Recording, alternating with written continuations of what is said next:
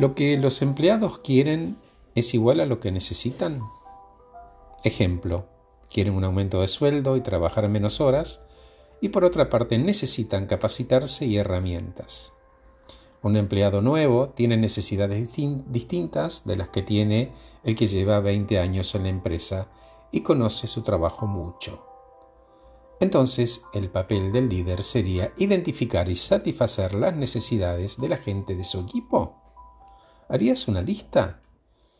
Entonces, lo que necesita es, por ejemplo, máquinas que funcionen bien, herramientas adecuadas, formación, materiales, un salario justo, condiciones de trabajo seguras y respeto. Si ordeno esto y uso la pirámide de Maslow y construyendo de abajo hacia arriba, supongo que para pagar un salario justo sería, en mi opinión, la base de la pirámide. El segundo nivel serían las condiciones de trabajo seguros y normas, procesos. El tercero, sería la autoestima, la necesidad de ser valorado, tratado con respeto, animado, el reconocimiento y los premios. El cuarto es la realización personal, que es difícil definir, y definiciones hay muchas.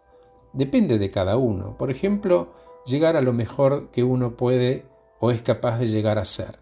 Ser presidente de una empresa no está al alcance de todos, es una realidad pero cada uno de nosotros puede ser el mejor en lo que hace, empleado, mejor estudiante, mejor asistente, en la medida de las posibilidades de cada uno. Entonces el líder debería entender y animar y disuadir a su gente a dar lo mejor de sí misma. Algunos líderes confunden el proceso con el rol. Ser líder no es una posición, sino un proceso de constante influencia. Y además, vos como líder, ¿qué querés? y qué necesidades tenés. Un, líder es alguien que nos ayuda a entender que tenemos un costado racional y otro emocional, a reconocerlos y reconciliarlos para que en armonía estén a nuestro servicio para hacer de nosotros personas más felices.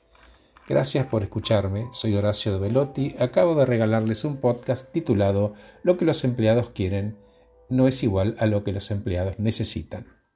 Gracias por escucharme.